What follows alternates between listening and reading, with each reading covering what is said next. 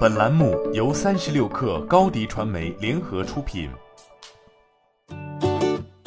本文来自界面新闻。六月十六号，本田官方披露已与索尼正式签署协议，拟在二零二二年内成立一家新公司，预计会从二零二五年开始销售电动汽车和提供行动出行服务。两家企业各会持有新公司一半的股份。本田常务执行董事水野泰秀将担任新公司代表董事、董事长兼首席执行官，索尼执行副总裁川西泉则会出任代表董事、总裁和首席营运官职位。公司所在地为日本东京，注册资金为一百亿日元，约合人民币五亿元。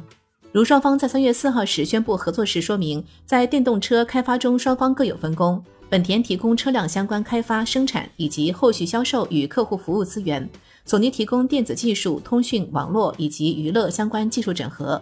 对于双方合作，索尼集团社长兼 CEO 吉田宪一郎表示，将通过结合两家企业的成绩，力争为移动出行的发展做出贡献。本田的社长三部敏宏称，希望通过跨界企业的结合，催化化学反应，实现汽车新价值。本月初，吉田宪一郎在参观本田汽车工厂时提及，双方合作的第一款电动汽车可能是一种高端车型。搭载电影和游戏等娱乐功能，这些功能将额外收费。他认为汽车正在向电动驱动模式转变，同时还会与网络相连，因此汽车正在变成一种科技产品。在索尼业务体系下，主要产品包括游戏机、耳机、相机、音响等消费类电子产品，游戏、影音等娱乐产品，以及图像传感器产品。面向汽车领域，索尼正为其在汽车关键零部件、娱乐产品可提供支持。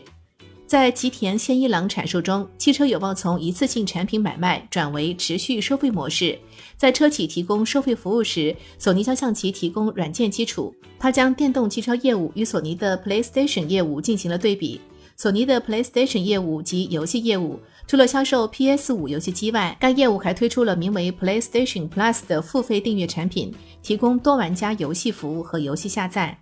游戏机业务通过销售游戏机主机、硬件配件、游戏以及订阅服务获得营收。截至今年第一季度，PS 五出货量达一千九百三十万台，PS 四出货量达一点一七万台，PlayStation Plus 拥有四千七百四十万订户。合资公司另一合作方本田通过与索尼合作后，也有望在电动车领域加速追赶。双方合作符合汽车产业水平分工趋势。目前来看，本田的电动汽车战略已落后于大多数同行。二零二二年四月，本田宣布未来十年向电动化和软件投入五万亿日元，约合人民币两千五百四十亿元，计划到二零三零年在全球市场推出三十款纯电动汽车。